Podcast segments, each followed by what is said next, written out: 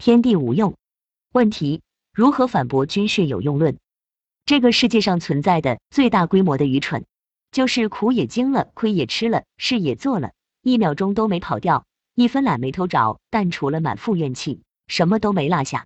自己消极抵抗，把一段生命搞得没有任何收获，用来证明啥啥啥啥毫无意义，然后用这种证据确凿的所谓毫无意义。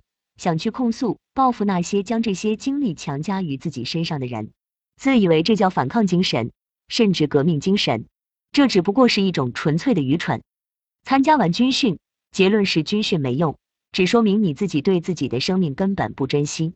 对于一个自强的、准确的说珍惜生命的人，一个真正活着的人而言，别说军训，坐牢都有用。什么叫没用？一段生命没用，只有一种可能。就是自己浪费了，跟别人没有必然关系。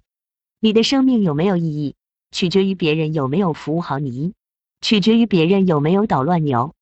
别人要是没服务好你，你的生命就可以没意义了，然后怪别人就行了。这个世界上的事，其实根本没有什么事发生在你和别人之间的，一切都是发生在你和世界之间，别人只是你直接触摸世界的部位罢了。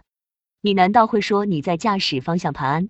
你会说你在驾驶汽车，不是吗？会说别人打了你的角质层恩，你会说别人打了你，不是吗？军训看似发生在教官和你之间，或者网上提几级也行，发生在学校与你之间，国家与你之间，好像你可以去要求教官收手，要求国家改变主意，似乎决定权就在他们手里，这是你和他们之间的恩怨，用威逼利诱解决了他们就行了。但这里的教官、学校、国家。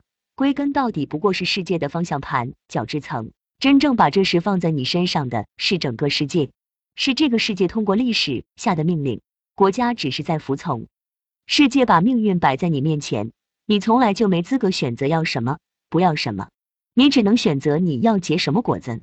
你想用颗粒无收来证明它没用，它连眼皮都不会抬一下，它会毫不犹豫的饿死你。年轻人最容易犯的致命错误。就是被形形色色的骗子、厚颜无耻的阿谀奉承之徒哄骗的丧失基本理智，妄想通过抱怨这种廉价的方式改变世界来逃避自己的问题，轻轻松松浪费半辈子，几百万年了，长点心吧。